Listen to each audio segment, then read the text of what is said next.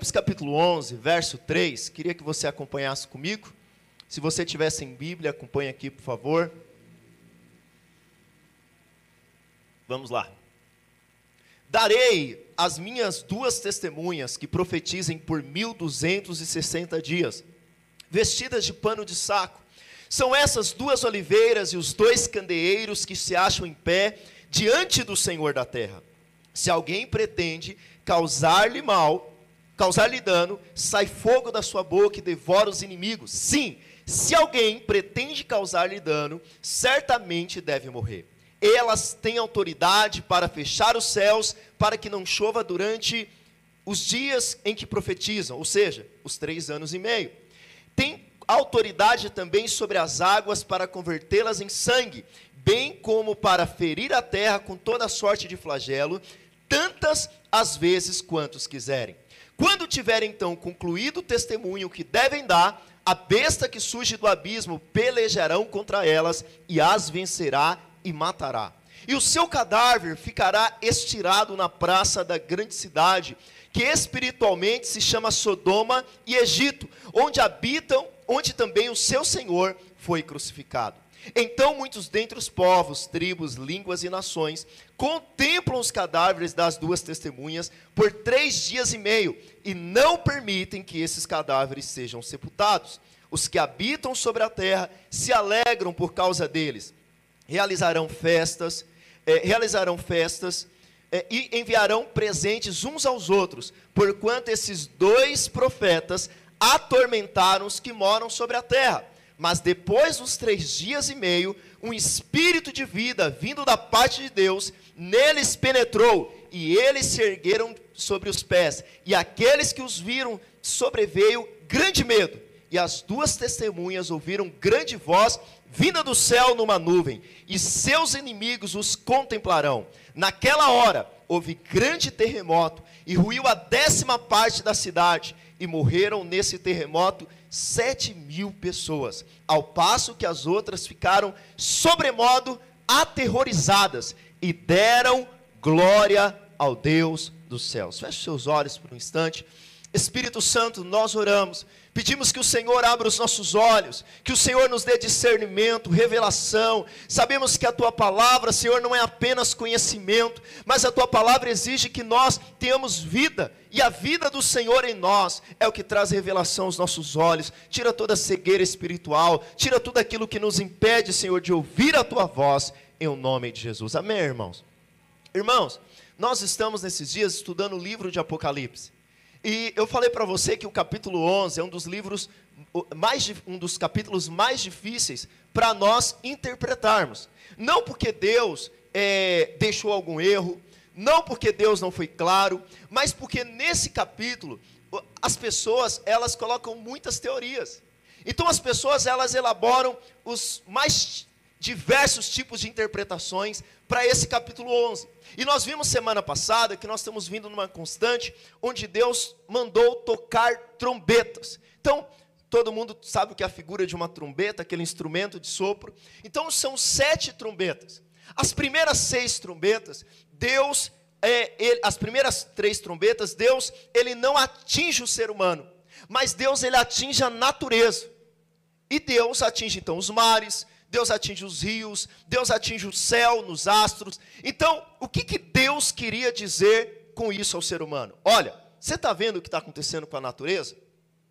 Eu estou te dando um alerta. Eu estou dizendo para você e apontando um sinal, tocando um alarme, dizendo para você: se arrependa, creia no Evangelho.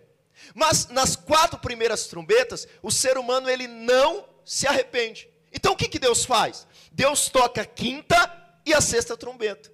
A quinta trombeta, ela não causa morte no ser humano, mas ela causa dores, como se fosse dores de escorpião.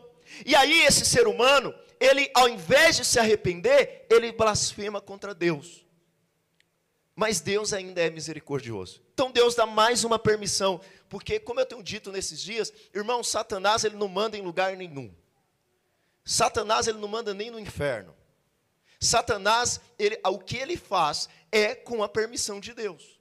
Deus ele é soberano em cada uma das situações. E a sexta trombeta, uma terça parte dos homens acabam morrendo, da humanidade acaba morrendo. Mas mesmo assim eles não se arrependem dos seus pecados. Agora nós estamos na expectativa do toque da sétima trombeta. Nessa sétima trombeta, nós estaremos indo para o final da história. A sétima trombeta é o escatom, é o final da história. A história está escrita, a história está determinada, e aqueles que creem em Jesus morarão com eles na nova Jerusalém. Mas aqueles que não creram, irmãos, terão um triste fim. Mas não é isso que nós queremos, e não é isso que o Senhor quer também. Por isso, Deus ele abre um intervalo, um, um intervalo entre o capítulo 10 e o capítulo 12. Para quê? Para mostrar para o ser humano: olha, ainda dá tempo de você se arrepender.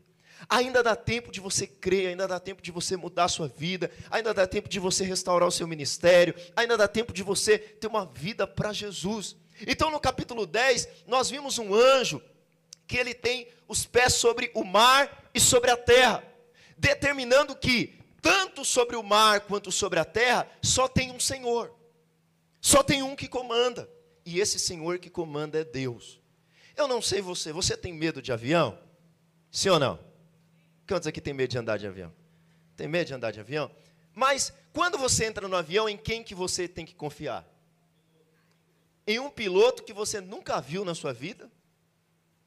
Que você tem que confiar sem saber se ele é bom mesmo, se não é? Então ele, ele, ele antes de começar o voo, ele fala umas palavras para você sentir uma confiança maior diz: Senhores passageiros, chegou o momento da decolagem. Presta atenção: o mundo é um avião, mas esse avião não é governado por Satanás. Quando a Bíblia diz que o mundo jaz do maligno, não é o mundo, não é a natureza, não é o que você está vendo, mas é o sistema, o pensamento do mundo. Mas todo mundo que você está vendo tem um Senhor soberano que está pilotando a história. E essa história tem um final determinado. Ele é Senhor dos senhores. E esse mundo não está, digamos assim, à mercê. Esse mundo não está na mão dos governantes. Esse mundo não está na mão do diabo. A sua vida não está na mão do acaso. Você não tem sorte, sabia disso? Porque você não precisa de sorte. A sua sorte foi mudada pelo Senhor dos senhores. Portanto, quando você levanta de manhã, você não precisa consultar um signo. Porque o signo não determina a sua vida. Ele não existe. Você não precisa consultar alguém. A única coisa que você precisa consultar é o livro da vida. Porque aqui está dizendo: olha, eis que estou convosco até a consumação dos séculos. Não importa se você vai para o trabalho, eu estou lá com você. Não importa se você vai para a escola, eu estou lá por você. E ainda que as coisas pareçam dar errado, todas as coisas cooperam para o bem daqueles que amam a Deus. A grande questão é: você ama a Deus?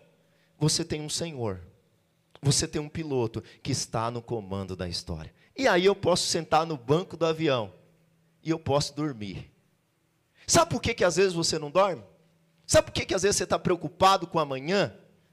Porque você não está confiando no piloto.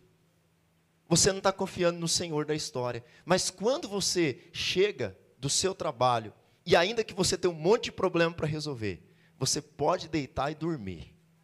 Nessa igreja tem alguns irmãos que confiam em mais e demais em Deus. Eles confiam tanto em Deus, irmãos, que eu estou pregando e eles estão dormindo. Eles confiam que eu não vou dar uma bronca neles. Eles falam: o meu Senhor está no piloto. Não é possível. Então presta atenção. Mas você confia em Deus. Você confia no Senhor. Você sabe que o Senhor está no comando da história. Agora, no capítulo 11, nós vimos na semana passada sobre o santuário de Deus.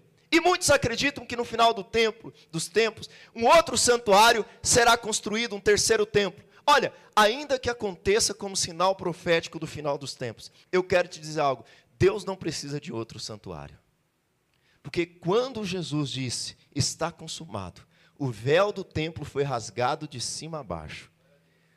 Deus não precisa de outro sacrifício porque o sacrifício de Cristo foi perfeito. E agora não apenas você pode entrar no Santo dos Santos, mas Deus saiu do templo feito por mãos humanas e Deus passou a habitar em você. Portanto, nós reunidos, nós somos santuários de Deus. Essa é a mensagem do favor de Deus. Essa é a mensagem do Evangelho. Dá um glória a Deus. Agora, nós chegamos nessa semana às duas testemunhas. E eu quero falar sobre ministério, morte e ressurreição das duas testemunhas. Esse é o tema da minha mensagem: ministério, morte e ressurreição das duas testemunhas. Interessante, irmãos, que há uma infinidade de interpretação sobre quem são essas duas testemunhas. A grande questão é que Deus não disse quem é. Mas muitos irmãos colocaram teorias. Tem aqueles irmãos que creem que é literal que essas duas testemunhas do nosso texto, volta por verso 3, elas são literais. Então elas dizem o seguinte: as duas testemunhas Enoque e Elias. Outros, porque os dois foram transladados sem ver a morte. Outros dizem, não, é Moisés e Elias, porque aqui nós temos as características do ministério de Moisés e Elias. Outros, alguns pais da igreja nos primeiros séculos, dizem, não, é Pedro e Paulo, Tiago e João e etc. E tem aqueles irmãos que não creem que é literal. Por quê? O livro de Apocalipse é simbólico. Sendo simbólico para essas pessoas, eles acreditam que as duas testemunhas também são. Então, nessa linha, tem alguns irmãos que pensam que é, essas duas testemunhas são o Antigo Testamento e a lei, e os profetas. A igreja, desde a ascensão de Cristo até a sua volta.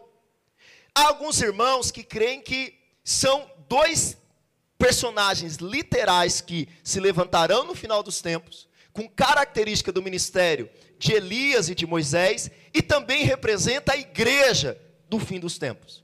Bom, eu não sei o que você crê, mas olhando para essas duas testemunhas, eu acredito que o anticristo, ele, o espírito do anticristo já está no mundo. Não é isso que diz 1 João 4? Sim ou não? Filhinhos, não dê é, crédito a qualquer espírito, diz o texto mas colocar em prova o espírito para ver se ele é de Deus. Aquele que confessa que Jesus é o Senhor, esse é de Deus. Presta atenção. Aí o, o autor diz o seguinte: o espírito do anticristo já está no mundo. Mas maior é o que está em nós do que aquele que está no mundo. Eu sei que você pensa que é Satanás, mas aqui é o espírito do anticristo. Então a grande questão é: o espírito do anticristo já está no mundo? Já. Mas no final dos tempos, haverá um anticristo. Haverá alguém que vai incorporar esse espírito e vai perseguir, né, os servos de Deus. Por isso, se o anticristo é literal no final dos tempos, eu creio que as testemunhas também são. Ainda que eu não creia que seja Moisés e Elias, mas sejam dois que têm a mesma característica do ministério de Moisés e Elias, mas eles representam a igreja dos últimos tempos. Eu queria estudar com você e te falar alguns pontos Irmãos, eu estava. Essa semana foi uma semana de tantos desafios. E eu vou te dizer: a vida pastoral, ela coloca muitos desafios diante de você. Tem alguns irmãos que estão assumindo o ministério hoje. E eu vou dizer para você: tem dia que você vai se sentir desanimado com o ministério. Tem dia que você vai olhar para trás e falar: rapaz, eu quero deixar esse negócio. Eu quero largar isso aqui. Tem dia que as pessoas não vão te responder. Tem dia que as pessoas vão te criticar, vão falar mal de você. Tem dia que não vai dar fruto. Às vezes você vai olhar e parece que está tudo dando errado. Essa semana teve alguns momentos que aconteceu isso comigo. Como diz Billy Graham, né? Alguém perguntou, Billy Graham, o grande evangelista, Billy Graham, você já pensou em desistir do ministério alguma vez? Ele falou todo dia. A diferença, irmãos, que ele foi até o final da vida sem desistir. E, irmãos, eu estava preparando essa mensagem e como Deus falou no meu coração por meio dessa mensagem.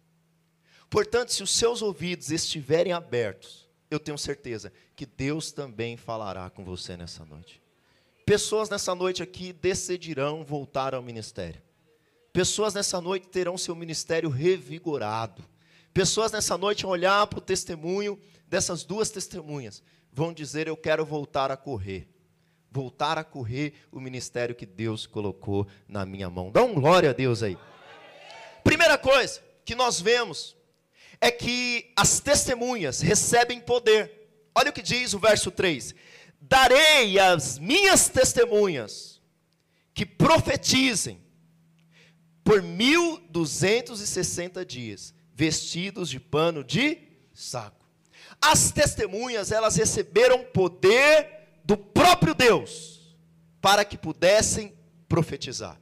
Isso demonstra que o seu ministério não é escolha delas mesmo, mas foi o próprio Deus. Interessante, irmãos, que às vezes nós estamos na igreja, nós estamos no ministério, nós somos chamados por Deus. E aí, quando a coisa aperta, nós falamos o seguinte: eu quero parar com esse negócio. Não quero mais ser anfitrião, não quero mais abrir minha casa para ser um pequeno grupo, eu não quero mais liderar uma célula, não quero mais estar no louvor, porque as coisas estão difíceis. Mas presta atenção: quem te chamou? Oi?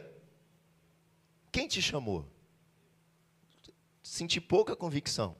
Quantos aqui tem um ministério em Deus, dão glória a Deus? A pergunta é: quem te chamou? Portanto, quem vai te dar poder?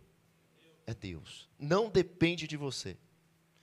O dia que depender de você, é melhor que você pare mesmo. Porque o dia que depender de você, não tem poder de Deus. Mas enquanto você subir aqui, enquanto você estiver tocando, enquanto você estiver liderando uma célula, enquanto você estiver cuidando de uma pessoa, enquanto você estiver fazendo algo, e dentro do seu coração você disser o seguinte: eu não mereço, eu não tenho poder para fazer isso aqui funcionar. Você pode ter certeza uma coisa: você está no caminho certo. Porque quem te capacita, quem te chama e quem te dá poder é o próprio Deus. Eu queria te falar, você que está aqui e você está com medo de entrar no ministério, você está com medo de aceitar o chamado de Deus, não tenha medo, porque não é você que vai fazer, mas é o próprio Deus que vai fazer.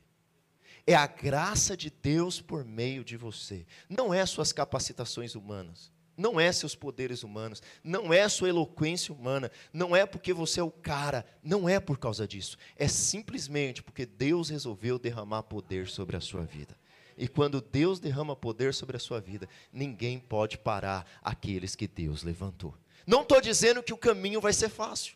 Essas duas testemunhas, elas, por que, que são duas testemunhas? Lá no Antigo Testamento, ninguém podia aceitar juízo se não fosse por duas testemunhas. Deuteronômio 17,6 diz que você só deveria aceitar testemunho contra uma pessoa, se fosse duas testemunhas. O que, que isso está dizendo? Está dizendo que é, o, o ministério dessas duas testemunhas são válidos. O mundo é indesculpável, porque mais de uma testemunha tem falado a respeito de Jesus. E o mundo tem rejeitado a Cristo. O mundo não rejeita a religião.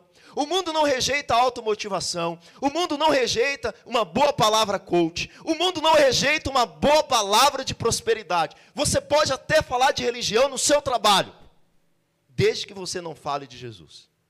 Quando você fala que Jesus é o Senhor, as pessoas deixam de aceitar. O mundo é indesculpável, porque tem alguém testemunhando no trabalho e tem alguém dizendo: Olha, Jesus é o Senhor e ele morreu na cruz por você. E se você crê, você terá a vida eterna. Às vezes você é tentado a mudar o seu a sua mensagem, é ou não é? Você tenta deixar um Jesus mais suave, um Jesus mais coach, um Jesus mais motivacional, um Jesus mais legal. Mas deixa eu te falar algo. Não faça isso. Porque o seu ministério é a graça de Deus e a graça de Deus pregada às pessoas, elas têm duas opções. Uma, crer em Jesus e serem salvas. E não crerem, mas ter duas testemunhas que vão condenar o mundo. A segunda coisa é o período que, e a característica do ministério de, dessas duas. Aqui ainda no final diz que elas profetizarão por 1260 dias. Isso aqui em outros textos é o mesmo para 42 meses ou três anos e meio, e elas estão vestidas de pano de saco. Isso mostra que o testemunho dessas duas testemunhas é para os últimos dias, é para um período de tribulação, é para o final da história.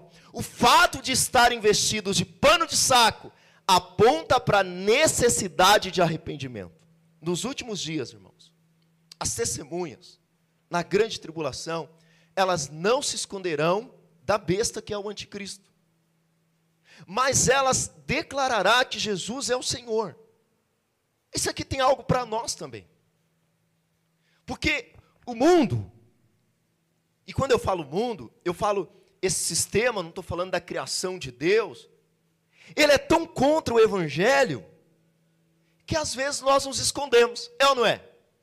Às vezes você chega lá no seu trabalho e você é o crente 007. o agente secreto. Ninguém sabe que você é crente.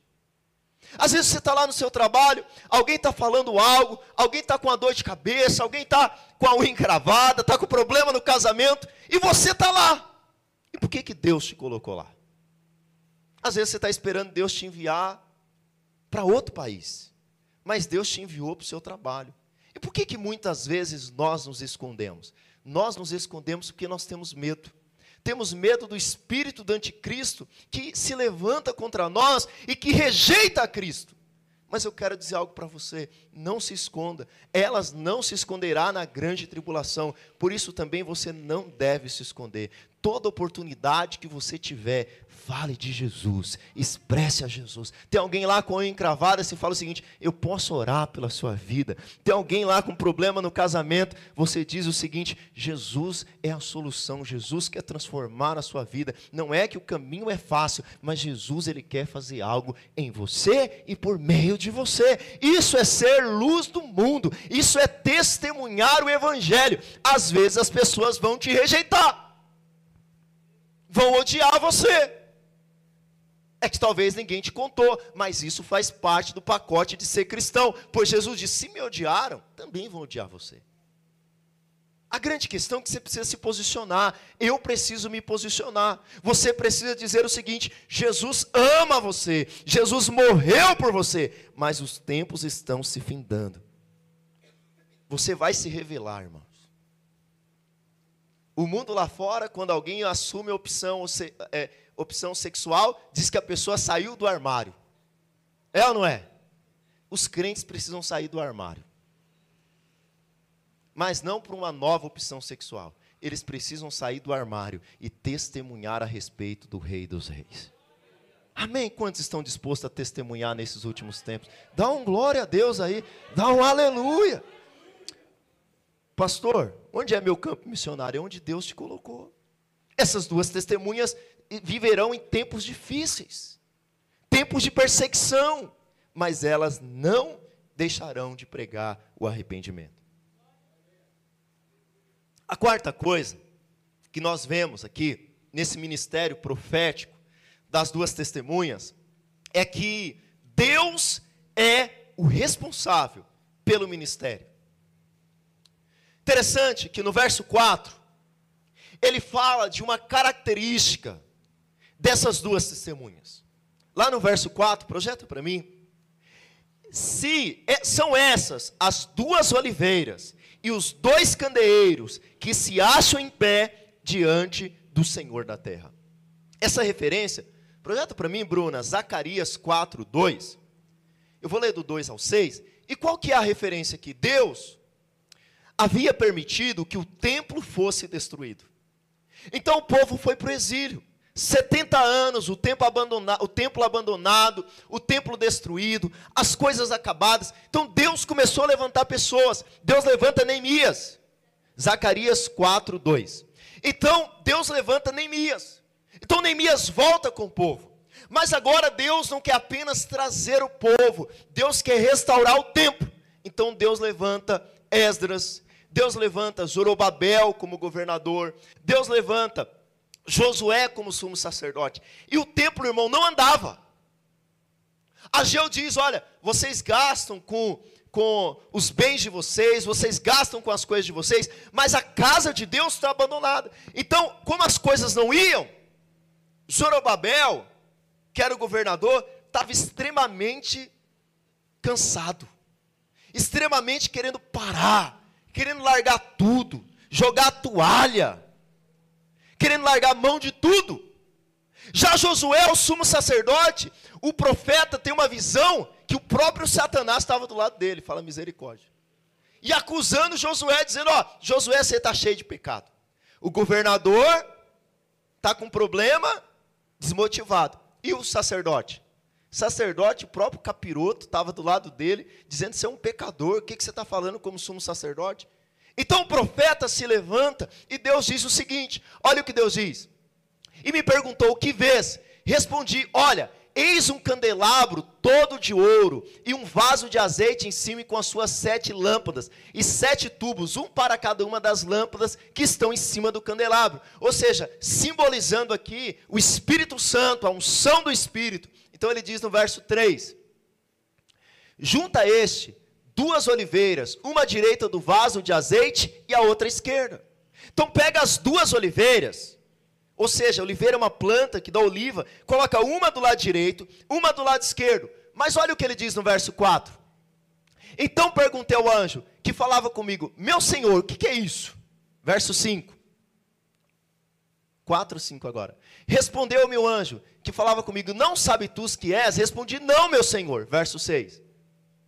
Prosseguiu ele e me disse: Esta é a palavra do Senhor a Zorobabel as duas oliveiras, uma é Josué, e a, Josué é o sumo sacerdote, não é Josué lá, quase mil anos antes, que conquistou a terra, mas Josué é sumo sacerdote. Uma oliveira é Josué, e a outra oliveira, Zorô, Babel. Os dois estão desmotivados, os dois estão debaixo de condenação. E qual é a palavra de Deus para eles? Não por força, nem por poder, mas pelo meu espírito, diz o Senhor dos Exércitos. Agora, João está dizendo para as duas testemunhas lá de Apocalipse: não é no poder de vocês, não é na força de vocês, não é por violência, mas o que eu faço é pelo poder do meu espírito. Portanto, o que você faz não é na sua força. O que você faz na sua força não serve para Deus. O que você faz na força do seu braço não serve para Deus, mas o que você faz no poder do Espírito Santo. Essa é a obra do Senhor. Sabe, tem um pastor, amigo meu, que ele foi para uma conferência e uma família, muitas famílias, tem muitos irmãos que saem da igreja, nós pastores, nós não nos acostumamos com isso. Cada vez que um irmão sai, que um irmão abandona a igreja, para nós é uma dor muito grande. Mas com o tempo, você vai entendendo que faz parte do processo. E esse pastor já perdeu muita gente. Mas teve um dia, irmãos, que uma família saiu da igreja. E não era uma família de líderes, era uma família da igreja, irmãos que ele amava, irmãos que fazia parte, irmãos que eram importantes, mas era uma família da igreja. Mas aquilo abalou a vida daquele pastor. Então aquele pastor colocou a cabeça no seu travesseiro, esse meu amigo, e ele comentou com a esposa: Eu vou jogar a toalha. Eu vou jogar a toalha. Mas tinha uma conferência perto. E ele falou assim: Vamos naquela conferência? Vamos fazer o último teste? Mas eu quero jogar a toalha.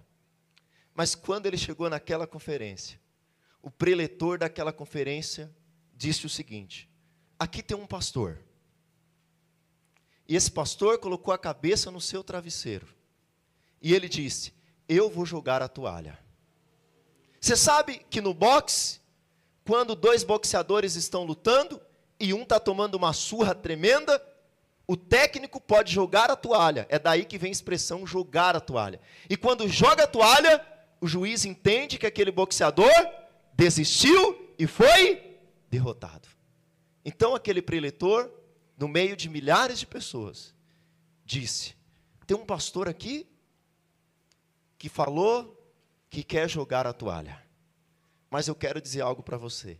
Numa luta de boxe, quem joga a toalha não é o lutador. Quem joga a toalha é o treinador. Portanto, quem joga a toalha não é você. Porque o seu treinador é Deus. Portanto, se alguém tivesse que jogar a toalha, seria Deus. E Deus jamais joga a toalha. Deus vai até o fim com você. Talvez esse seja o seu caso. Você está pensando em desistir da igreja, desistir da vida com Deus, está pensando, eu vou jogar a toalha. Não jogue a toalha, porque é Deus que sustenta. O responsável pelo seu ministério são as duas testemunhas. Eu quero ter um contado isso para os irmãos. Quando nós fomos implantar a igreja aqui, irmãos, nós viemos de outra cidade, nós começamos do zero. E eu lembro que nós não tínhamos ajuda de custo. E nós tínhamos um prédio que é menor do que a nossa sala kids. E eu lembro que às vezes ia três pessoas no culto. O nosso aluguel hoje aqui é 5 mil reais. As despesas da igreja dá em torno de 8 mil reais aqui. Se você não sabia, agora você está sabendo. Mas presta atenção, na época, a nossa despesa era 650 reais. Para mim era um negócio gigantesco de outro mundo. Irmãos, ia três pessoas no culto. Eu, a minha esposa e a ministra de louvor. Então nós participávamos do culto, depois tinha alguns irmãos que ia, dois, cinco, às vezes tinha seis, a Val é dessa época, tem mais alguns irmãos, a Sueli é dessa época. Irmãos, teve um dia que era domingo e nós iríamos pagar o aluguel na segunda. E nós não tínhamos o dinheiro, nós não tínhamos os 650 reais. E eu falei, Deus, o Senhor é o responsável por essa obra. Por dentro eu estava doidinho para voltar para a minha cidade eu não vou falar de oferta hoje. Se o Senhor quiser e a obra é do Senhor, o Senhor vai levantar alguém. Se o Senhor não quiser, a gente entrega a chave do prédio esse mês. Irmãos, eu cheguei no culto, e na hora que nós começamos o culto, chegou um irmão atrasado, e ele entrou no culto, eu olhei para ele, eu lembrei que ele era porteiro. A igreja de Mauá era muito grande, tinha muitos funcionários, da igreja de Mauá. Mas eu não sabia que ele morava aqui. E aquele irmão entrou, e nós já tínhamos começado o culto. Na hora da oferta, eu falei: Ó, oh, se você vai entregar a sua oferta hoje, esse é o momento. Falei mais nada, as pessoas vieram e entregaram. E aí chegou no final, esse irmão foi cumprimentar ele, falou: Irmão, que alegria ver você aqui, nem sabia que você morava em Barueri. Ele disse: Pastor, faz um ano que eu estou aqui em Barueri. E eu sou da Igreja Universal, junto com a minha esposa. E nesse um ano, eu nunca dei o dízimo na Universal. Irmão, se um ano na Universal e você não dá dinheiro, só pode ser obra do Espírito Santo mesmo. Desculpa se você, alguém da Universal. Tem que ser obra do Espírito. E ele falou, pastor, minha esposa insistia, dá esse dízimo. Dá esse dízimo. Mas eu nunca quis dar. E essa semana eu passei aqui e eu vi a placa da Igreja Batista Água Viva. E hoje eu vim aqui dar o meu dízimo. Irmãos, era o nosso aluguel do mês. Eu não sei se você está querendo desistir de algo, do seu casamento, querendo desistir do ministério, querendo desistir da sua empresa. Eu não estou aqui para te dar uma palavra motivacional, uma palavra coach. Eu estou aqui para pregar o Evangelho e dizer para você: o Deus que te chamou é o Deus que é responsável de segurar você até o fim. Você pode aplaudir ao Senhor por isso? Aleluia! Aleluia! No verso 5, nós vemos o juízo de Deus sobre aqueles que se levantam contra as duas testemunhas. Que juízo é esse? Lá em Reis, nós vemos que quando Elias se levantaram contra Elias para prendê-lo, Elias era aquele que orava e caía fogo do céu sobre os seus adversários. No verso 5 do capítulo 11, diz que se alguém pretende causar-lhe mal, sai fogo da sua boca e devora os inimigos. Esse é o ministério das testemunhas lá no final dos tempos. Não é nosso ministério hoje. Por que não, pastor? Porque os discípulos estavam para entrar em Samaria. Judeus não se davam com samaritano. Então os samaritanos falaram o seguinte: nós não queremos receber Jesus aqui.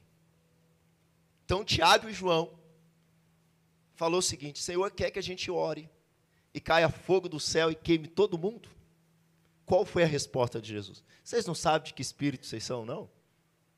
Agora nós somos de um outro espírito. Agora nós somos do espírito da graça de Deus, do favor de Deus. Mas vai chegar um dia que a paciência de Deus vai acabar. E nesse dia o juízo de Deus virá. Dá um amém aí. Glória a Deus, irmãos. Amém. O poder das duas testemunhas, no verso 6, nós vemos que elas têm autoridade para fechar o céu, para que não chova durante os dias em que profetizam. Tem autoridade também sobre as águas para convertê-la em sangue, bem como para ferir a terra com toda a sorte de flagelos, tantas vezes quantos quiserem. Então, a semelhança de Elias, que por causa da idolatria de Israel, orou e não choveu durante três anos e meio, assim também será o ministério dessas testemunhas. Assim, a semelhança de Moisés, que trouxe pragas sobre o Egito, devido à opressão sobre o povo de Deus, também será o poder dessas testemunhas. Aqui novamente vemos o poder de Deus sobre terra, céus e mares. Por causa do meu tempo, eu vou terminar essa palavra semana que vem. Mas eu queria dizer algo para você, fique de pé no seu lugar. Fique de pé no seu lugar. Pastor, se essas testemunhas é para o final dos tempos, qual que é o papel da igreja hoje? Qual que é o meu papel hoje? Talvez você está aqui e você se considera um cristão. Você se considera alguém que crê em Jesus, alguém que crê no Senhor como Senhor e Salvador. Mas você ainda é um cristão que não se posicionou. Você é um cristão que está em cima do muro. Eu sempre gosto de contar aquela história de o homem que estava em cima do muro e o diabo estava de um lado e o anjo do outro.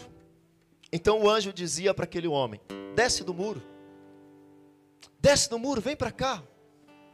O anjo insistia com aquele homem: saia do muro.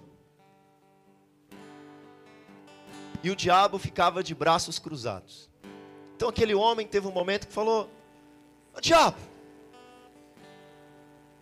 o anjo está falando para eu descer do muro, para ir para o lado dele mas você não fala nada. Então o diabo falou: é que o muro é meu. Ou seja, toda vez que você está em cima do muro, você já escolheu um lado.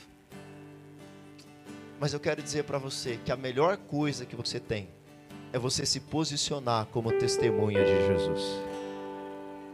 Sabia que a nossa salvação, ela vem por meio de uma testemunha? Como que nós somos salvos? crendo no coração e testemunhando publicamente que Jesus Cristo é o nosso Senhor e, Salvador. Talvez você ainda não tomou essa decisão, mas o Espírito Santo te trouxe aqui hoje, está dizendo para você: desça do muro, desça do muro. Talvez você está aqui hoje e Deus te chamou para um ministério e você abandonou esse ministério. Você largou esse ministério. Porque você achou que não dava mais, você não aguentava mais. O diabo te acusar, as pessoas não responder. Talvez você está aqui e algum dia alguém disse para você: você tem um chamado. Deus te escolheu. Mas você deixou esse chamado morrer. E o Espírito Santo está dizendo hoje: não é na sua capacidade, não é na sua força, mas é pelo poder do meu espírito. Apenas volte, apenas volte a correr, apenas volte a andar na estrada que eu chamei você antes da fundação do mundo.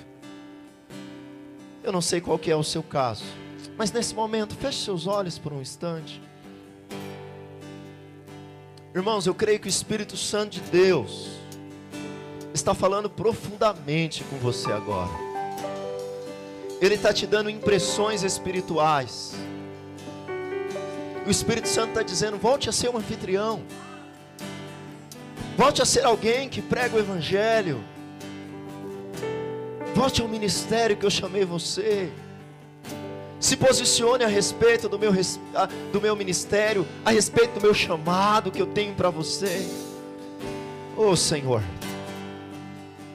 fala corações agora, Pai. Move corações agora, Pai.